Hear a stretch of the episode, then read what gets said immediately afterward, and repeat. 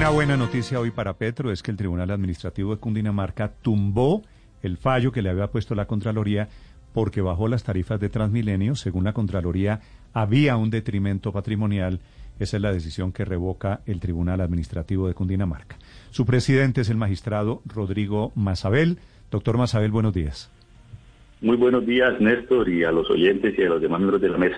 Sí, magistrado, finalmente, ¿Petro cometió o no cometió un error? Porque estamos encontrándonos con un cruce de cables aquí, bajando las tarifas de Transmilenio.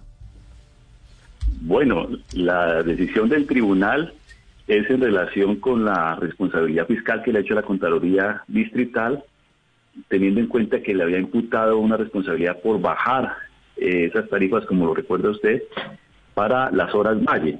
Lo que se discute, digamos, dos, dos cargos por los cuales se anula esa decisión es porque eh, se le convirtió en una responsabilidad objetiva, es decir, se dijo, hay estos elementos de 64 mil millones y no se procedió a aprobar el elemento subjetivo, la culpa o el dolo grave, sino que se presumió. Entonces, uno de los elementos por los cuales se anula la decisión es porque el juicio de responsabilidad fiscal no fue completo, no fue completo.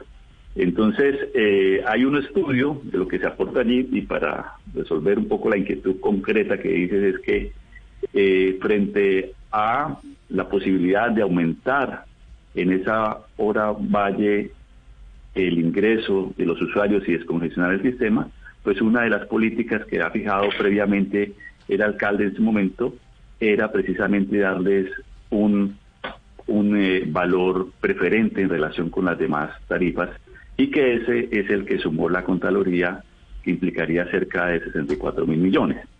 Entonces el tribunal lo que analiza es, en primer lugar, la responsabilidad, dado que se requería no solamente un daño cierto, verificable, unas pruebas de ese daño, sino que fuera imputable a título de dolo o culpa grave. Entonces, en ese otro aspecto es donde fundamentalmente el tribunal eh, hace la observación y anula el fallo. Es decir, Gustavo Petro como alcalde de Bogotá no es responsable de ese detrimento patrimonial, según el tribunal.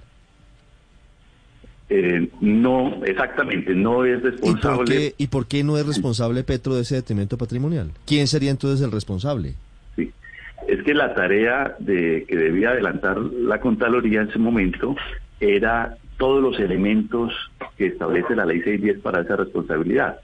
No bastaría con simplemente cotejar que falta un recurso público que se ha gastado, sino además que fue por acción o por omisión y que esta persona obró con dolo o culpa grave. Entonces, eso le exige la Constitución. Como no se hizo ese elemento allí, por eso se anula. Claro, pero, pero magistrado, si la política pública de reducción de costos del pasaje de Transmilenio en una hora valle, en su momento la, la diseña y es eh, por eh, determinación del mandato del alcalde Gustavo Petro, ¿por qué no es claro que él es el responsable de ese detrimento? Si el detrimento existe, ¿cuál es la característica adicional que podría endilgarle a Petro la responsabilidad fiscal de la pérdida de esa plata?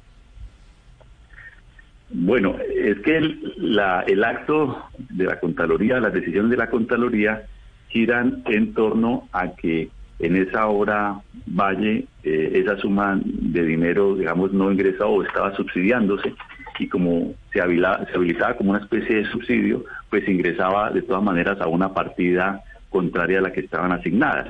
Pero en el proceso se lograba demostrar que esa esa referencia a que fuera como vía de subsidio no, no estaba aprobada, no se configuró. Entonces, por un lado, lo que había acreditado en cuanto al valor era que había aumentado las personas el ingreso al, al sistema y en ese sentido no podía tomarse únicamente objetivo la idea de que ese cálculo que hacía la Contraloría eh, tuviera que ver con un subsidio, con un subsidio. Entonces, si no tenía esa condición de subsidio y no eh, implicaba que esta fuera una conducta eh, omisiva o no, sino que estaba permitido dentro de las tarifas, pues podía el sistema funcionar sobre la base de que esos recursos pues permitían que el servicio fuera mejor. Magistrado Masabel, pero, pero a propósito de lo que usted dice, no, no me queda tan claro, por lo menos no es tan claro, eh, por qué Gustavo Petro resulta exonerado, le anulan a él porque esto es parcialmente y van a terminar respondiendo otros funcionarios que están dentro del paquete. ¿Por qué Petro sí y los otros no? Ah, bueno, muy bien. Lo que pasa es que en la responsabilidad se envía solidaria, pero cada uno puede defender o demandar de manera individual.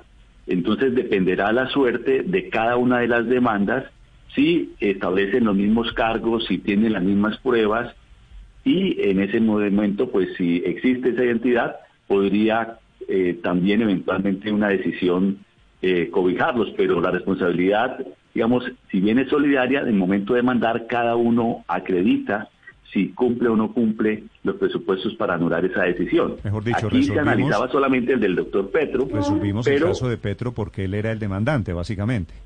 Exactamente, en esta, pero los demás eh, siguen la curso de sus procesos.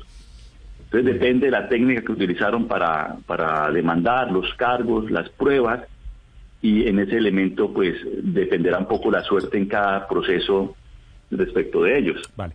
Doctor Masabel, gracias por esta explicación. Con mucho gusto. El